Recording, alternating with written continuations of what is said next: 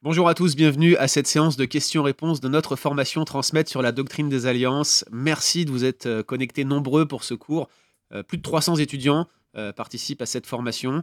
C'est quand même une formation un peu geek, un peu technique, hors cursus dans notre programme, mais on est très encouragés.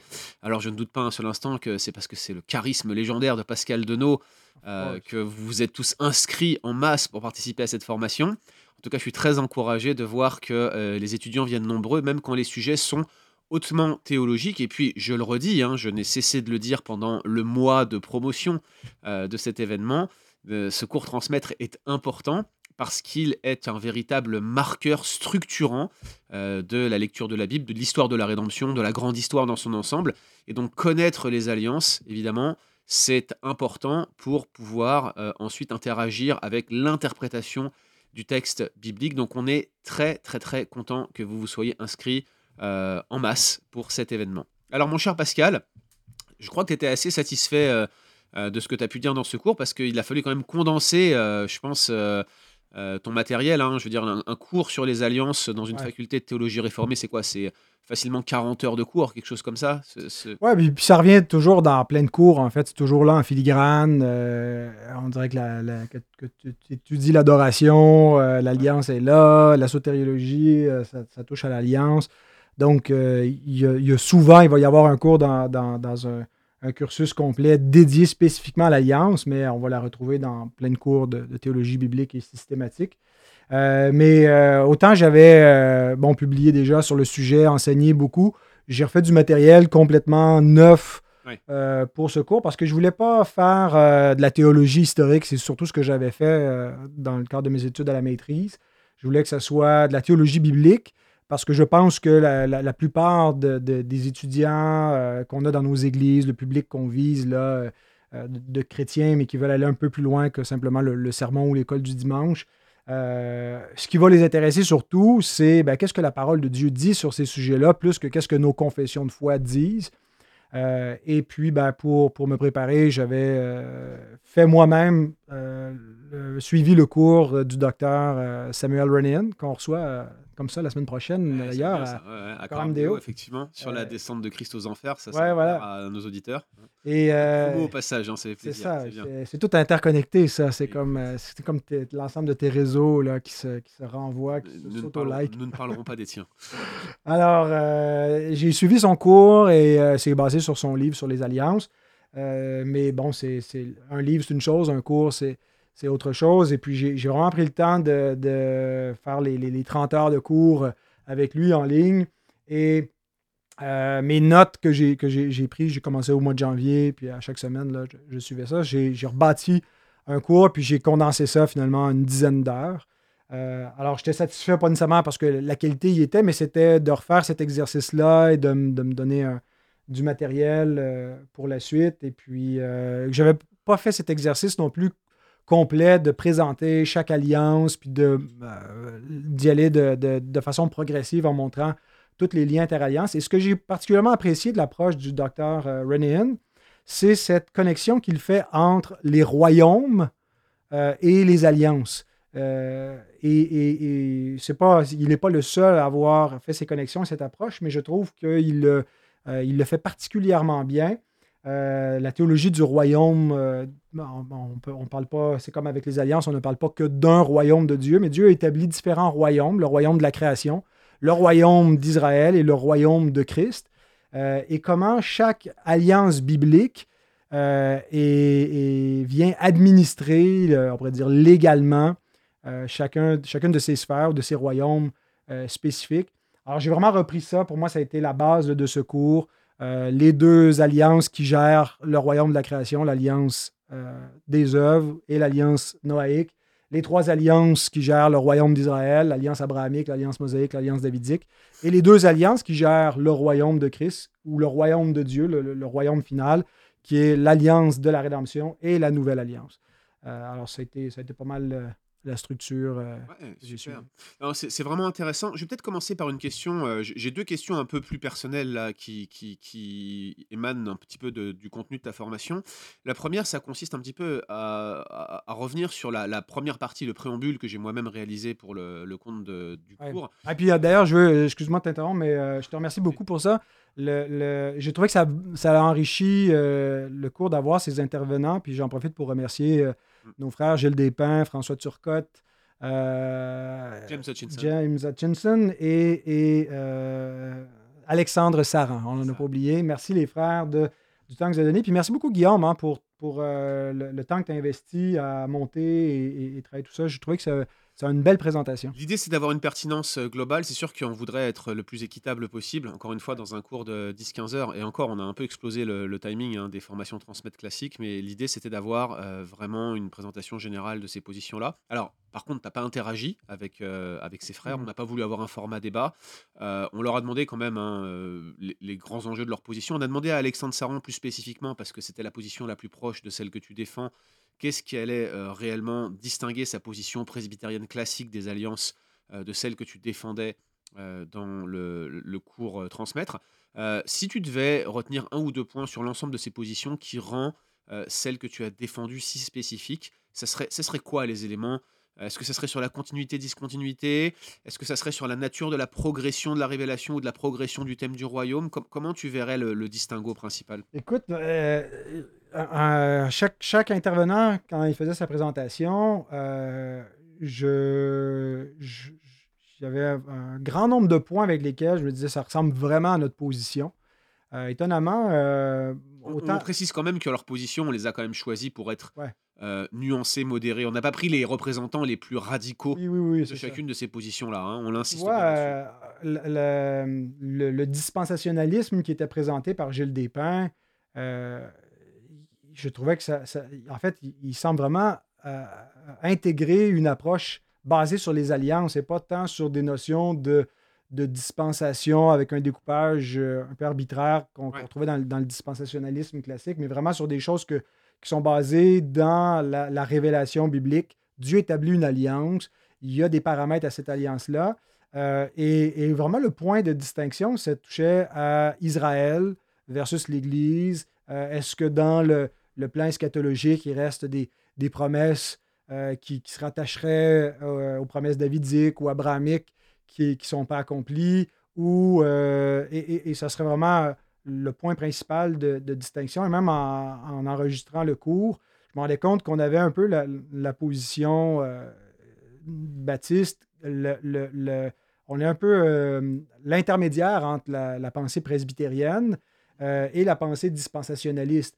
D'un côté, euh, la pensée d'Alexandre Saran euh, est vraiment de voir une, grande unité entre euh, l'ancienne et la nouvelle alliance et d'expliquer les distinctions entre, entre les, deux seulement comme des, distinctions qui, qui, sont superficielles, qui ne touchent pas à la substance de l'alliance, mais à, des choses externes, à l'administration, de sorte qu'il parle même d'Israël comme de l'Église de l'Ancien Testament. Euh, et, donc, pour les, dispensationalistes, c'est inconcevable de, considérer euh, Israël comme étant euh, l'Église. C'est davantage Israël a sa vocation propre.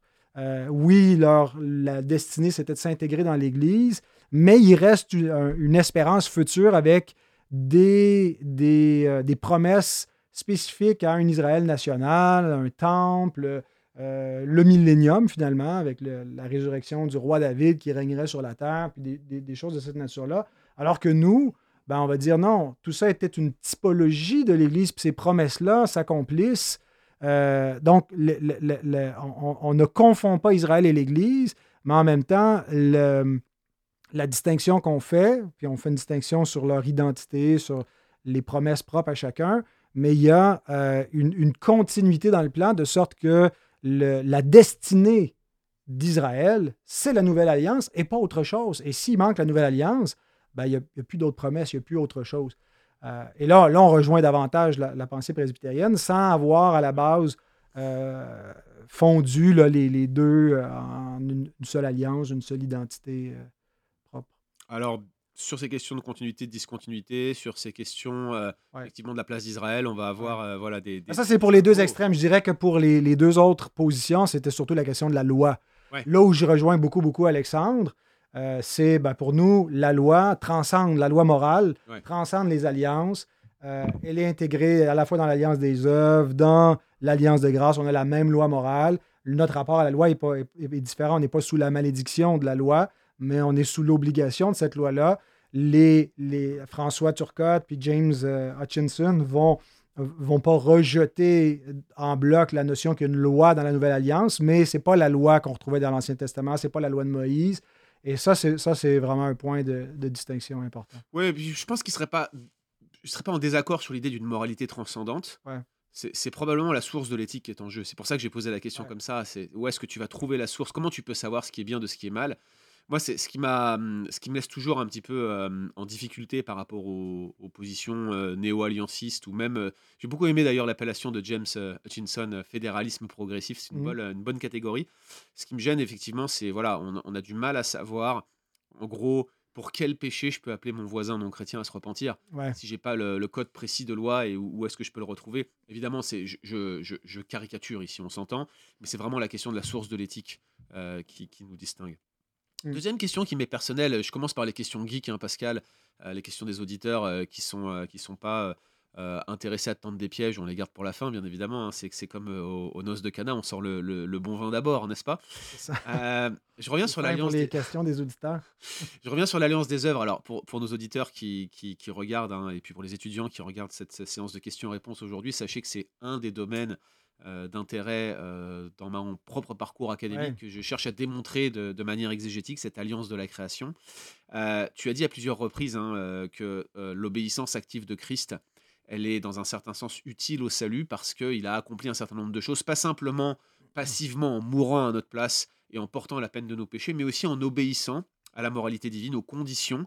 Il s'est qualifié, je, je, paraphrase ici de plusieurs points que tu as évoqués dans ta formation, je sais que c'est une discussion parmi les théologiens réformés euh, de l'accomplissement de l'alliance des œuvres ou de l'alliance de la création par Christ. Je me souviens d'avoir entendu Jeffrey Johnson à l'époque, euh, lors d'une conférence où tu étais toi-même orateur, qui disait que finalement, il n'y a qu'une seule alliance, celle que Adam a transgressée, celle que Christ a accomplie. Mais mmh si, l'alliance de la création a été transgressée, elle est brisée, elle est cassée une fois pour toutes. Comment est-ce qu'on peut dire que Christ aurait accompli cette alliance de la création euh, comment est-ce qu'on peut affirmer cela? Comment tu résous la problématique de ton côté? Qu'est-ce que Christ a accompli? À quoi son obéissance active se réfère-t-elle? Et en quoi on peut, on peut connecter cette obéissance active à un concept d'alliance? Ouais. ouais. puis merci aussi, euh, la semaine précédente, tu avais fait un Que dit la Bible sur euh, l'existence de, l'alliance des œuvres en, donnant de bons arguments exégétiques. euh, pour, pour, soutenir la, présence de cette alliance, en réfutant cette idée là, de l'erreur mot-concept. Euh, c'est sûr qu'une alliance antécédente à la chute va être différente. Euh, il n'y a pas le sacrifice, le, sang de l'alliance, mais il y a les sanctions qui sont là, la menace de mort, la promesse de vie, la, la restipulation qu'on dit en anglais, je ne sais pas c'est quoi, mais l'exigence spécifique de ne pas manger de l'arbre de la connaissance du bien et du mal, de garder finalement le jardin. Il y a une mission à accomplir, il y a un terme à cette mission euh, et un échec de euh, ce qui est confié à l'homme, donc transgression de l'alliance. Euh, et c'est vraiment quand j'ai lu le traité de Néhémie Cox sur, l'alliance, où il part de, du Jardin d'Éden jusqu'à l'alliance abrahamique, il s'arrête là parce qu'il dit finalement, je n'ai pas besoin d'aller plus loin. Si vous voulez connaître ma position sur l'alliance mosaïque, puis le, reste de l'ancienne alliance, ben, lisez John Owen, c'est ma position. Euh, mais euh, donc, je reviens avec, Cox. Ce qu'il dit dans son traité, c'est que euh, l'alliance des œuvres avec Adam ne prévoyait pas un plan B. Le jour où elle est transgressée, elle promet la vie en cas d'obéissance, mais elle garantit la mort en cas de, transgression. Et elle ne dit pas, ben, il y aura une possibilité de rachat, d'offrir la vie éternelle s'il si y a un substitut, s'il y a quelqu'un qui vient réparer l'alliance. Donc, à partir du moment où Adam transgresse l'alliance des œuvres, ben on est perdu, on est foutu. Euh, il n'y a plus rien en réserve, il n'y a plus de possibilité d'être racheté par cette alliance-là, puis il n'y a plus personne qui peut l'accomplir parmi les, les descendants d'Adam. Alors, euh, pour qu'il puisse y avoir un rachat, ben, il faut que Dieu publie une autre alliance. Et donc, ce qu'on a tout de suite, c'est l'alliance de grâce qui est révélée, mais l'alliance de grâce, pour pouvoir être effective, doit remplir des conditions. Doit, entre autres, Dieu ne peut pas juste offrir la grâce en, suspendant la loi. Et si s'il y a eu une, transgression de, la loi de Dieu dans l'alliance des œuvres, ben Dieu serait injuste de ne pas punir le péché. S'il punit le péché euh, pour, pour des, hommes pécheurs, ben, euh, on, est, on, est, on est perdu à jamais. C'est la, la mort, la mort éternelle qui, nous attend.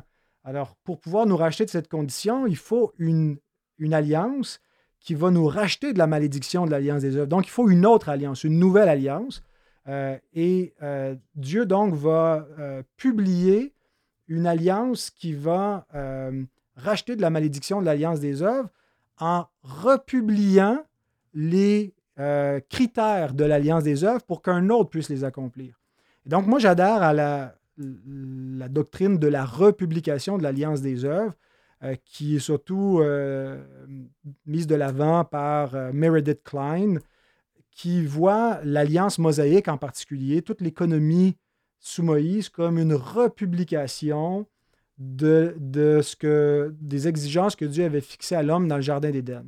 Mais pas en vue de la vie éternelle. Parce que si dans l'Alliance mosaïque, Dieu promettait pas la vie éternelle, il promettait la, vie en Canaan une vie d'abondance, euh, mais euh, une, vie qui symbolise la vie éternelle. Et donc, Canaan est un peu un type du, paradis perdu qui rappelle Éden. Donc, il y a une protologie où, quand on est avec l'Alliance mosaïque, on regarde en arrière pour voir ce qui était promis dans le Jardin d'Éden, la vie éternelle, une communion permanente euh, avec Dieu qui est scellée et qu'on ne peut pas déchoir de cet état, mais qui regarde en même temps vers le, paradis attendu, vers la, vie éternelle consommée. Donc, l'alliance mosaïque sert à quoi? Sert à nous faire comprendre l'alliance des œuvres brisées, la condition déchue de l'humanité, et à nous faire attendre le Messie qui va nous sauver. Alors, elle est comme une alliance de transition qui est typologique euh, et qui republie le principe de l'alliance des œuvres. Qui, le principe de l'alliance des œuvres, c'est Fais cela et tu vivras. Autrement dit, les, bénédictions de l'Alliance des œuvres sont conditionnelles à l'obéissance. Et, donc, quand le Messie vient, euh, il, est né sous la loi pour acheter ceux qui étaient sous la loi. Euh, sous quelle loi est-ce qu'il est né? Bon, d'une certaine façon, il vient sous la loi mosaïque, mais il vient accomplir plus que l'alliance mosaïque, parce que les païens ne sont pas sous l'alliance mosaïque. Par contre, ils sont sous la loi sous la loi adamique, sous l'alliance des œuvres qui a été transgressée, puis sont sous la malédiction de la loi. Paul écrit dans Galate à, des gens qui ne sont pas d'origine juive, qui sont d'origine païenne, puis il, leur parle comme étant des gens qui étaient sous la malédiction de la loi. Donc, ils sont sous une alliance qui a été transgressée, qui les condamne, qui les envoie à la mort, et pas simplement euh, la mort physique, mais la mort éternelle. Et donc, Dieu envoie un Messie qui naît sous la loi pour racheter ceux qui sont sous la malédiction de la loi. Et, Dieu établit une alliance, une nouvelle alliance avec le Messie, qu'on appelle l'alliance de rédemption. Euh, et, donc, pour comprendre ce que Christ a fait, il faut le comprendre à deux niveaux. Euh, avant d'établir sa nouvelle alliance avec nous, il vient pour, pour régler le problème de, de, la loi qui nous condamne. Et qu'est-ce qui, c'est, quoi l'alliance spécifique qu'il accomplit? Ben, c'est tout, toute la mission euh, que le Père lui a donné, et, Christ en parle comme il est venu faire la volonté de, son Père. L'alliance des œuvres, une fois transgressée, offre pas la rédemption. Donc, qu'est-ce que Dieu fait? C'est qu'il prend les exigences de sa loi et il les confie dans une, alliance de rédemption à son Fils qu'il doit accomplir. Qu'est-ce qu'il doit faire? Ben, il doit faire ce qu'Adam n'a pas fait, c'est-à-dire obéir parfaitement à la parole de Dieu, parce que celui qui mettra les choses en pratique que Dieu lui a donné de faire vivra. L'homme ne vivra pas de pain seulement, mais de toute parole qui sort de la bouche de Dieu. Donc, c'est atteindre la vie par quel moyen? L'obéissance. C'est pour ça qu'on appelle ça une, alliance des œuvres, c'est obéir. Et il va devoir faire plus que ce qu'Adam devait faire. Il va devoir payer le prix de la transgression euh, de sa postérité déchue, des, croyants qui sont sous la malédiction de la loi, qui sont destinés à la mort, qui méritent l'enfer, mais il va devoir subir cette malédiction, cette, colère de Dieu en devenant malédiction pour nous. Et donc, ça, ce n'est pas l'alliance des œuvres initiales qui prévoyait qu'il y aurait un médiateur qui prendrait sur lui la malédiction de la loi. C'est une republication de l'alliance des œuvres dans, un, dans une, euh, une alliance éternelle entre le Père et le Fils, où le Père euh, euh, commande au Fils de s'incarner pour qu'il devienne un homme et qu'il accomplisse la loi qui nous maudit. Et une fois que le Fils le fait, il peut offrir en son sang une nouvelle alliance, l'alliance de la nouvelle alliance, qui est l'alliance de grâce. Pour moi, l'alliance de grâce, euh, la, nouvelle alliance, c'est la seule alliance qui est l'alliance de grâce, qui est efficace avant que le sang de l'alliance soit versé. Elle est efficace dès que la promesse est révélée dans Genèse 3.15. Et ceux qui croient la promesse ben, ont déjà bénéficié par avance des bénéfices de cette alliance-là, c'est-à-dire le pardon des péchés, la justification des pécheurs, la vie éternelle. Donc, cette alliance de la création, ou plutôt le contenu, l'aspect légal ou l'aspect conditionnel de l'alliance de la création, ce qui la rend conditionnelle, l'aspect euh, moral, peut-être on pourrait exprimer les choses ainsi, serait republié dans l'alliance mosaïque pour toi? C'est un peu l'idée. Oui, mais. Qu'est-ce qui est republié, qu'est-ce qui ne l'est pas? Parce bah que c'est pas absolu. Oui, non, c'est ça, c'est pas l'alliance des œuvres, mais c'est pas l'alliance des œuvres, on est bien d'accord. Exact. Donc, la, promesse de vie éternelle n'est pas, est pas réofferte dans l'alliance mosaïque parce que c'est impossible. C'est pas possible que. Parce que, en fait, même l'alliance mosaïque prévoit que la loi va être transgressée. C'est une alliance rédemptive. Elle prévoit un système sacrificiel qui va préserver le peuple. Mais tout ça, en fait, c'est une typologie. Elle n'est pas faite pour promettre une transition dans un état de gloire comme l'obéissance au commandement spécial de ne pas manger d'arbre de la connaissance du bien et du mal, ce test en fait de prendre l'arbre de vie plutôt que l'arbre de la connaissance du bien et du mal euh, aurait offert à Adam s'il avait passé la période de probation. Il n'y a, pas, a pas une telle période de probation. En fait, vous êtes déjà dans la déchéance, nous dit l'Alliance mosaïque. Vous rentrez dans une alliance qui est prévue pour vous, pauvres pécheurs. Voilà. Sauf que elle, euh, elle, reprend le principe d'une alliance conditionnelle euh, qui, si le peuple est fidèle à l'alliance sans transgresser. Il va y avoir des péchés individuels, mais l'idée, c'est qu'ils doivent garder de façon nationale, de façon cohérente, et aussi par le système sacrificiel, l'alliance que Dieu fait avec eux en n'allant pas vers d'autres dieux. Et s'ils sont fidèles à cela, Dieu s'engage à bénir Israël dans la terre qu'il a promise à ses pères. Et cette, cette bénédiction-là est un, est un type du paradis perdu, mais aussi du paradis promis en Christ.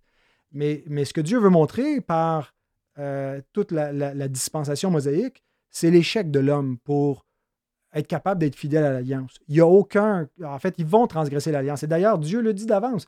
Vous allez être infidèle, vous allez finir en exil, mais je ne vais pas oublier ma promesse. Je vais vous ramener, puis je vais, euh, je vais éventuellement vous donner un cœur euh, circoncis qui, va croire en moi, puis qui va cesser de se détourner, puis d'aller vers des faux dieux. Mais, mais Dieu, finalement, laisse l'homme essayer de faire ses preuves pour qu'il devienne évident par toute l'alliance mosaïque, puis comment, comment il termine finalement sous la malédiction de, l'alliance, que l'homme n'est pas capable d'accomplir la loi euh, et qu'il va falloir qu'un autre le fasse. Et donc la loi devient un pédagogue pour conduire à Christ de cette façon-là, en montrant l'évidence du péché, en montrant que l'homme pécheur, tout ce qu'il est capable de faire finalement, c'est de s'éloigner de Dieu et de, subir la malédiction de, de la loi. Donc il y a besoin d'un médiateur qui va accomplir la loi à sa place. Excellent, merci beaucoup. Je continue avec euh, cette question de la source de l'éthique. Décidément, les questions s'enchaînent. On a une question de Martine, une étudiante qui a suivi avec attention euh, donc cette formation. Elle pose une question sur l'alliance avec Noé, l'alliance noaïque, euh, qui, je suis pas sûr de comprendre exactement où elle veut en venir, mais elle pose la question du système judiciaire. Elle semble connecter l'établissement d'un système judiciaire avec la loi noaïque et elle se demande finalement euh, où se trouve la norme à partir de laquelle on pourra rendre ou recevoir la certitude d'être justifié de la justice en quelque sorte. Alors est-ce que toi, Pascal, tu connecterais l'alliance noaïque avec une forme de euh, transmission de lois créationnelles ou même de sources de l'éthique? Qu'est-ce que vous pensez des lois euh, dites lois noaïques que l'on retrouve au début du chapitre 9, juste avant la, le, scellement de l'alliance de manière formelle ben, dans le cours, j'ai présenté l'alliance noaïque comme venant euh, réguler le, royaume de la création déchu. La, première alliance qui est là pour gérer le royaume de la création, c'est l'alliance des œuvres. Une fois qu'elle est transgressée, cette alliance-là n'est pas adaptée pour un monde déchu. Euh, et donc, Dieu détruit l'ancien monde, fait émerger un monde nouveau. On a comme un peu une recréation, mais qui est dans les mêmes paramètres, dans le sens où ben, la création est encore déchue. Euh, et, les nouveaux cieux, la nouvelle terre ne sont pas venus. celui qui doit écraser la tête du serpent n'a pas encore paru. La promesse se maintient, euh, mais Dieu s'engage dans cette alliance-là à ce qu'il ne détruira plus le monde. C'est une, alliance de préservation jusqu'à ce que le plan de rédemption révélé par la promesse de Dieu soit exécuté. Ce n'est pas une préservation éternelle, c'est une préservation euh, temporelle ou temporaire d'un monde temporel en vue d'un plan éternel. Euh, mais Dieu donne aussi, donc c'est inconditionnel dans le sens où Dieu s'engage lui-même, il pointe l'arc. J'ai repris l'interprétation de Meredith Klein où l'arc dans le ciel pointe vers Dieu, Dieu pointe l'arme contre lui dans le sens où c'est lui seul qui est euh, lié par euh, cette promesse, cet engagement qu'il ne va pas détruire le monde tant que la promesse ne sera pas accomplie. Euh, et, donc, même si les hommes sont infidèles, Dieu dit qu'il ne va pas ramener un déluge. ça ne veut pas dire cependant qu'il n'y a pas des exigences envers eux. Alors, qu'est-ce que, Dieu ajoute? C'est des éléments judiciaires. Maintenant que la création est déchue, maintenant que le péché est entré dans le monde, on a besoin qu'il y ait euh, un principe de justice punitive qui soit en cours. Euh, et donc, Dieu ne donne pas beaucoup, beaucoup de, détails sur à quoi ça doit ressembler, mais, je pense qu'on devrait voir dans l'Alliance noaïque un peu le, principe de, l'État ou de, des gouvernements. Euh, l'homme qui verse le sang de l'homme, par l'homme, son sang sera versé parce que l'homme a été fait à l'image de Dieu. alors, ça implique que c'est attendu que dans un monde déchu, il va y avoir des crimes, il va y avoir du mal, il va y avoir de l'injustice, et que la façon de traiter avec ça, ben, Dieu dit, je ne vais pas détruire le monde à cause de sa méchanceté, mais je vais établir des autorités ici-bas. Je pense que quand Paul réfère au fait que les, magistrats sont serviteurs de Dieu, euh, il n'est pas en train de renvoyer un principe mosaïque, euh, mais plutôt à, cette, notion euh, noaïque que Dieu a établi des autorités ici-bas qui, même si elles sont païennes, même si elles sont euh, idolâtres, sont légitimes parce que leur rôle, ce n'est pas pas une alliance religieuse qui établit le culte envers Dieu. C'est c'est une alliance qui établit un principe judiciaire. Et donc, euh, Dieu peut établir même des tyrans euh, qui, peuvent être des dictateurs, mais qui sont des autorités légitimes pour établir le droit. Donc, la question aussi soulève nous, on croit que les, autorités sont légitimes, que le, code de loi l'est, mais des fois, euh, la loi des hommes, elle est inique, elle est injuste. Euh, ils vont aller contre la loi de Dieu. Et souvent, c'est un des arguments des théonomistes qu'on a besoin que les, chartes des gouvernements soient basées sur la Bible, parce que s'ils ils basent seulement sur euh, la tradition des hommes et sur la, loi naturelle, que n'aiment pas trop les théonomistes, ben, ça va être insuffisant pour euh, nous garder dans le droit et dans la justice. Mais même s'il se base sur la Bible, le problème ne vient pas que la, révélation générale et la, loi naturelle est insuffisante pour donner assez de lumière aux hommes. Elle vient du cœur humain qui est tordu, qui va euh, appeler le mal bien, le bien mal, qui va changer la lumière en ténèbres, les ténèbres en lumière. Et même s'ils ont la Bible entre les mains, nous connaissons tous des chrétiens de nom, de, tradition, des gens qui adhèrent au christianisme et qui ont une théologie très libérale et qui falsifient euh, la parole de Dieu, qui lui font dire ce qu'elle ne dit pas, qui renversent l'enseignement, euh, qui, vont trouver une façon. Alors, euh, même s'ils avaient la Bible comme, comme constitution pour dire comment on établit le code de loi qui est juste et qu'on sait qui est juste, oui, l'Écriture vient éclairer la, la, révélation générale et la loi naturelle la loi naturelle n'est pas différente de la loi morale des, dix commandements. C'est juste que les dix commandements sont beaucoup plus clairs. Euh, mais je pense que l'histoire démontre que de façon générale, euh, Dieu inscrit sa loi dans le cœur des hommes et ils savent que, le meurtre est mal, que le vol est mal et que de façon générale, même avec des systèmes de loi souvent injustes où on va légiférer des choses qui sont contraires à la loi de Dieu, il va quand même y avoir quelque chose qui reflète le principe de la moralité de Dieu et tout ça s'en chasse où? Ben, dans l'alliance noaïque, où Dieu a établi des autorités pour punir le mal et approuver le bien. Alors, je vais, je vais juste rebondir là-dessus parce que je pense que c'est encore un des points mineurs euh, peu nombreux où on va avoir un petit désaccord. Juste peut-être d'abord pour, pour préciser cette notion de, de, dix commandements. Probablement, hein, on vous l'a dit euh, dans différents podcasts qu'on a eu Pascal et moi, on, considère les tables de la loi non pas comme euh, deux tables qui auraient chacun quelques-uns des commandements, mais plutôt comme deux copies de l'alliance. En fait, les, les tables de la loi qui sont placées dans le témoignage, ce sont deux, deux exemplaires du code d'alliance. En fait, ce que nous avons dans les dix commandements, c'est une sorte de préface et de témoignage. Fait partie de, de, de, ce qui rendait une alliance valide, l'existence d'un témoignage. Donc c'est pour ça que les dix commandements sont si clairs, c'est qu'ils sont prévus comme être une sorte de préface ou de postface d'ailleurs, une table des matières en quelque sorte du code d'alliance qui pourrait se référer à l'ensemble des commandements que l'on retrouve dans euh, l'alliance. Ici encore, on s'appuie sur Meredith Klein, on est d'accord là-dessus. Là où peut-être j'ai un petit désaccord avec toi, mon cher Pascal, même si je suis d'accord euh, sur le fait que euh, l'alliance avec Noé établit en quelque sorte une forme de représentation humaine et éventuellement de gouvernement humain, peut-être qu'on va un peu trop loin en allant là, mais en tout cas, qui est cette notion d'autorité, je ne suis pas sûr que les, commandements qui se trouvent euh, au verset 1 à 7 du chapitre 9 soient des commandements connectés à l'alliance.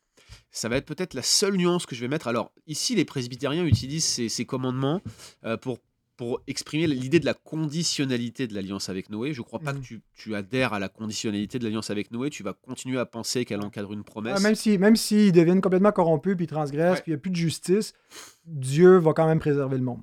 Alors, sur ça, on est complètement d'accord. Donc, sur l'esprit de l'alliance avec Noé, on va être en phase. Moi, j'ai du mal à voir euh, les, fameuses lois noaïques comme des lois noaïques. En fait, j'ai du mal avec ce concept-là.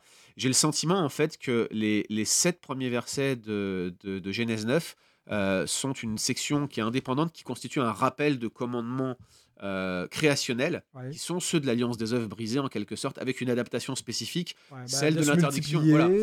Ouais, c'est ça, mais il y a l'interdiction de manger de la viande en fait. De enfin, cette interdiction de manger de la viande devient licite à condition qu'on garde cette symbolique de pas manger le sang à cause de la vie qui est contenue dans le sang.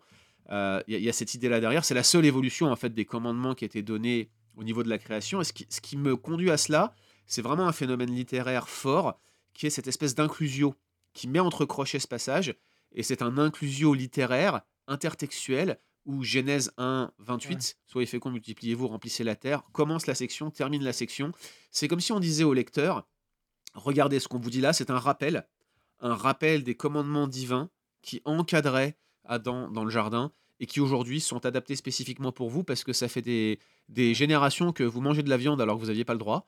Et aujourd'hui, euh, bah, écoutez, on vous en donne l'autorisation mais sachez bien que c'est une, une règle, j'allais dire une règle de, de, prévenance et d'abaissement, d'accommodation, un peu comme les lois qui vont justifier la polygamie ou éventuellement le divorce un peu plus tard dans la loi mosaïque. comment, tu, comment tu intègres le verset 6 Si quelqu'un verse le sang de l'homme par l'homme, son sang sera versé car Dieu a fait l'homme à son image.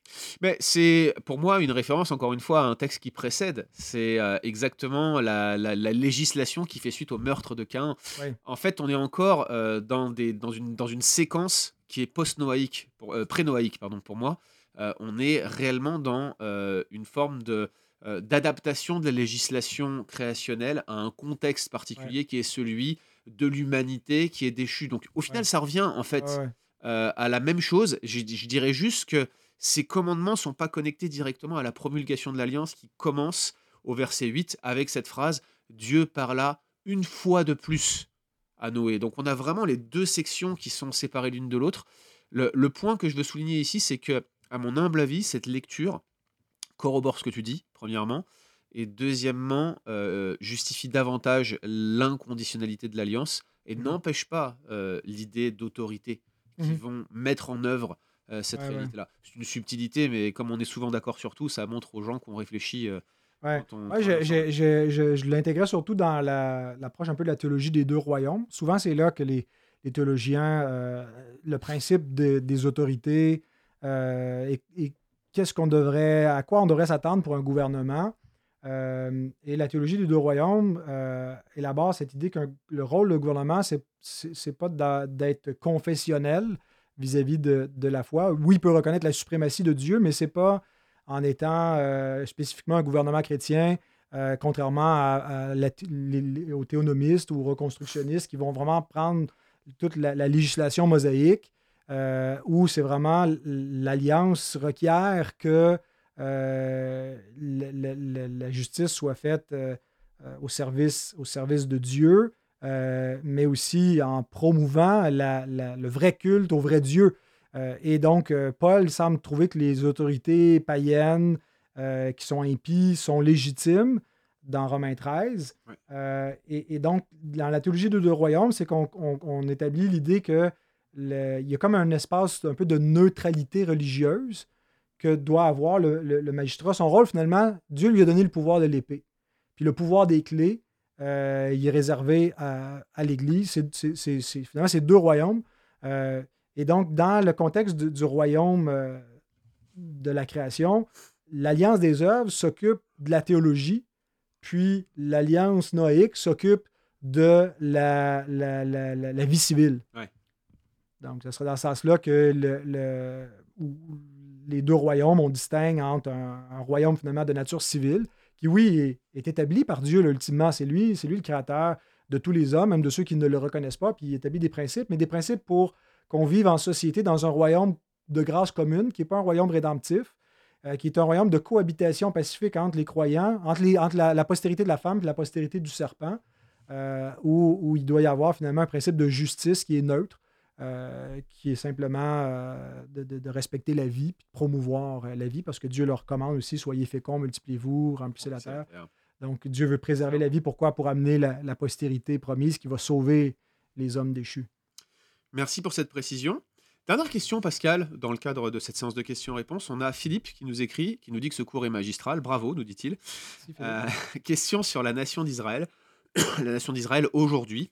Euh, sa question, c'est est-elle en quelque sorte toujours sous la malédiction d'avoir désobéi à l'ancienne alliance? Alors, je pense qu'il fait ici référence aux malédictions du Deutéronome, qui se caractérise par toutes sortes de, jugements de Dieu dans l'histoire de la rédemption, particulièrement par l'exil euh, de 587 avant Jésus-Christ, l'exil du royaume du Sud, euh, qui est un petit peu la destruction euh, de l'État-nation hein, d'Israël à ce moment-là. Qu'est-ce qui peut mettre fin à cette malédiction demande-t-il? C'est pas la nouvelle alliance, puisqu'elle est uniquement destinée aux élus, en tout cas dans la compréhension que Pascal a défendue. Qu'est-ce qui nous dit dans les Écritures que euh, cette malédiction pourrait être abolie? Peut-être avant de répondre à sa question, il faut peut-être se demander quelle serait la nation d'Israël aujourd'hui? Peut-être on pourrait commencer par là. Est-ce que Philippe le dit pas clairement, mais il semble faire référence à la nation d'aujourd'hui égale l'Israël d'aujourd'hui, l'Israël politique, l'Israël euh, État, euh, la, structure que l'on connaît aujourd'hui. Est-ce que toi tu serais d'accord avec ça pour commencer? Parce que l'Israël d'aujourd'hui, ça inclut des Arabes, ça inclut toutes sortes de gens qui ne sont pas des descendants d'Abraham. Les, les... Ça, le faisait à l'époque, pour la, pour la défense de ceux qui pensent faire une équivalence stricte. Oui, mais euh, c'était, c'était quand même, il, fallait, il fallait être apparenté à cette, descendance-là. Aujourd'hui, l'État moderne d'Israël ne va pas nécessairement euh, se, revendiquer euh, les, principes de l'alliance abrahamique, puis le, la, descendance, par exemple, l'adhérence à la circoncision pour faire partie de ce peuple d'alliance qui va vivre sous les termes de, de l'alliance. Euh, je, ne nie pas qu'il y a des descendants physiques encore, euh, des juifs qui, sont les descendants physiques d'Abraham. Puis on avait fait des émissions là-dessus où on, garde une porte ouverte à ce qu'il puisse y avoir un futur pour Israël. Ce n'est pas euh, mon option interprétative favorite quand on arrive même à Romains 11 et puis tout Israël sera sauvé. Je pense qu'il y a d'autres façons de lire le texte qui, qui un petit peu mieux le rapport entre les deux Israël. Un Israël selon la chair, un Israël selon l'esprit. Euh, mais euh, pour moi, la nouvelle alliance, l'ancienne alliance prend définitivement fin à la fois dans ce qu'elle promet, mais aussi dans ses sanctions lorsqu'elle lorsqu'elle a expiré. Euh, il nous est dit que l'ancienne alliance allait disparaître lorsqu'elle serait remplacée par la nouvelle. C'est un l'exégèse que fait l'auteur de l'Épître aux Hébreux de la promesse de Jérémie 31 en disant une alliance nouvelle, il a déclaré la première ancienne. Or, ce qui est ancien a vieilli et est près de disparaître. Euh, et, je pense que quand l'auteur euh, Hébreu 8.13 écrit cela, euh, l'ancienne alliance qui, par principe, a, pris fin dans le sens où, où, pour être, être sauvé, là où le peuple devait aller, c'est dans la nouvelle alliance, c'est de rejoindre le Messie, c'est en Christ était toujours en vigueur parce qu'au moment où il écrit ça, je pense que le temple est encore debout. Je pense que l'Épître aux Hébreux est écrite avant 70, euh, qu'il y a encore à Jérusalem donc des sacrifices, il y a encore euh, une structure alliantielle euh, qui, qui, qui, qui, est mosaïque. Puis les termes de l'alliance sont encore en vigueur. Donc même si la nouvelle alliance est, est, est, effective, que le sang de la nouvelle alliance qui donne la vie éternelle rentre en vigueur, L'ancienne alliance ne disparaît pas comme ça du jour au lendemain. Euh, on a le signe qu'elle va disparaître, le temple est déchiré, euh, et Jésus a annoncé la, fin de, cette économie-là euh, dans son discours, d'abord dans ses malédictions dans Matthieu 23. Malheur à vous, scribes et pharisiens, puis malheur, malheur à Jérusalem, il ne restera pas ici pierre sur pierre qui soit renversé. Et il leur annonce euh, pour moi, la, malédiction ultime de l'Ancienne Alliance, c'est pas Jérémie qui l'a prononcé, c'est Christ.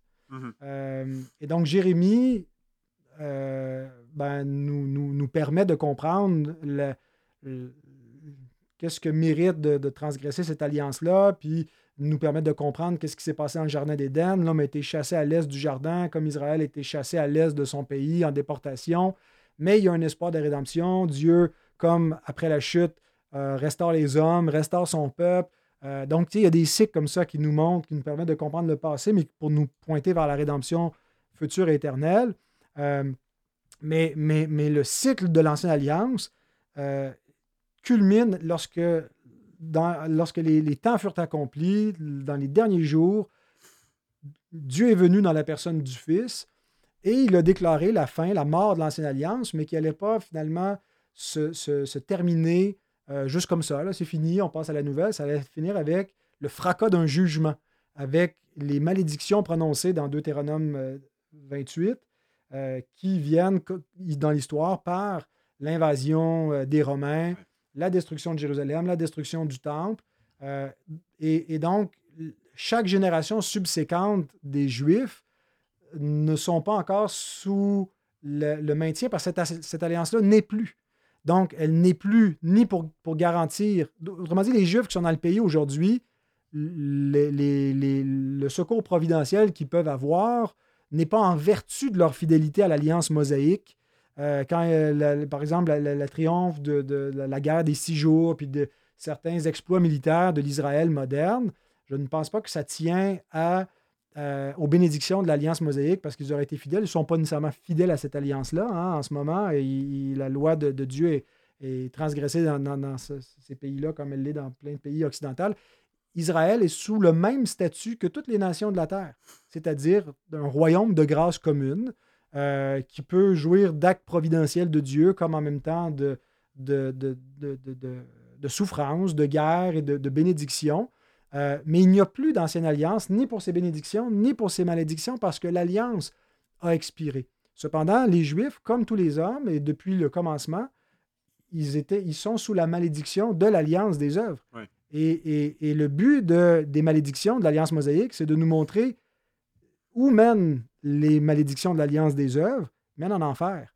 Et donc Dieu nous donne une, une représentation de c'est quoi l'enfer par ses jugements historiques, temporels, euh, et, l'Épître aux Hébreux va dire euh, Celui qui transgresse la loi de Moïse meurt sans miséricorde sous, la, sous la, condamnation de deux ou trois témoins, la déposition de deux ou trois témoins. De quel pire châtiment croyez-vous que sera jugé digne celui qui foule aux pieds le, sang de l'alliance, l'alliance du Fils de Dieu? Euh, Est-ce qu'il y a quelque chose de, de plus. Est-ce qu'il reste un jugement plus grand encore que les jugements qui sont décrits dans Deutéronome 28. Lisez ces, ces malédictions-là, ça, semble être une description de l'enfer. C'est une description de l'enfer typologique, mais tout ça est pour nous décrire la mort après la mort, la deuxième mort, la mort qui ne meurt plus, euh, le feu qui ne s'éteint point, les vers, les vers qui ne meurent point. Euh, et donc, la malédiction de l'alliance en Adam. C'est vers ça que ça pointe. Et Israël était euh, un symbole pour toutes les nations de voir c'est quoi être sous la malédiction de la loi et qu'est-ce qui nous rachète de la malédiction de la loi ultime. Il y en a une seule alliance, c'est l'alliance de grâce, c'est la nouvelle alliance en Jésus-Christ. Euh, c'est son sang qui nous rachète de cette alliance-là. À la fois pour les Juifs, comment est-ce qu'ils pouvaient être épargnés de, cette colère-là? Ben, il fallait qu'ils se tournent, massivement vers leur Messie, ce qu'ils n'ont pas fait, afin que des temps de rafraîchissement viennent, ce qu'ils n'ont pas fait. Donc, ils n'ont pas vu la bénédiction, ils ont vu la colère de Dieu, la colère qui commence par la maison de Dieu. Euh, mais le temps des nations viendra aussi euh, et on s'en va, on s'en va vers cela. Ce qui s'est passé pour, Israël va se passer à l'échelle euh, planétaire, je pense. que, que, l'histoire du monde ne finit pas avec un, avec un grand réveil chrétien. Je ne suis pas post-mille, je suis un amile pessimiste, optimiste, pessimiste, ça dépend des jours, dans le sens que le royaume va continuer, mais ça finit en jugement. Mais ceux qui, qui, sont en Christ ben, vont être comme Noé, vont être dans l'arche, ils vont être épargnés de cette colère-là, vont être préservés, vont être enlevés euh, à la rencontre du Seigneur dans, le ciel. Mais, mais pas en deux temps. Non, c'est ça. Merci Pascal, on pourrait écouter des heures sur ce sujet-là. Euh, on est reconnaissant pour ton travail dans cette formation. On vous rappelle, si vous suivez cette, euh, cette séance de questions-réponses sans avoir participé au cours, qu'on a laissé ce cours accessible un peu plus longtemps qu'à l'accoutumée. Quel est le but? C'est que vous puissiez suivre les nombreuses vidéos qui ont été faites. Hein. Il y a, au final, je crois qu'il y a 13h30 de cours, quelque chose comme ça. Donc c'est plus que les 8-9 heures habituelles, moyennes qu'on a sur nos cours, mais c'est parce que le contenu est riche, on vous le redit. Vous pouvez encore vous inscrire, euh, profiter de cet accès complet au cours sur la doctrine des alliances. Les liens sont dans euh, la description de euh, cette séance de questions-réponses, ou que vous la suiviez. Hein. vous regardez dans les liens sur YouTube, vous regardez dans les liens du podcast, vous regardez sur leboncombat.fr, sur un héros dans le point où que ce soit que vous vous connectiez, vous pourrez y accéder.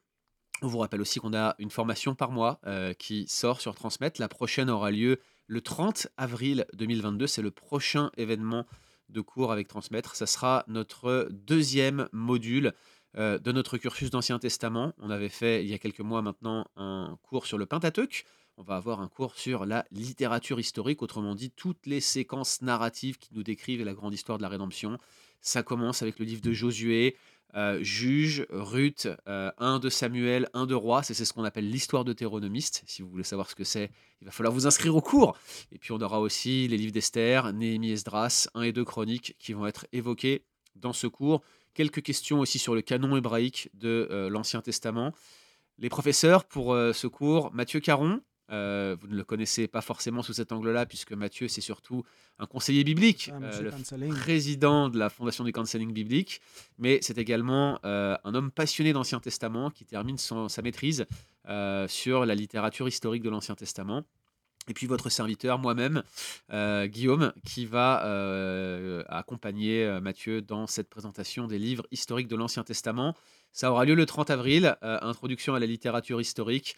Pour vous inscrire, pareil, regardez les liens de ce podcast, regardez euh, également dans les euh, différents blogs qui hébergent cette séance de, questions-réponses, ou bien directement aller sur www.leboncombat.fr slash transmettre. Toutes les infos sont à retrouver directement sur cette page. Merci d'avoir suivi cette séance de questions-réponses.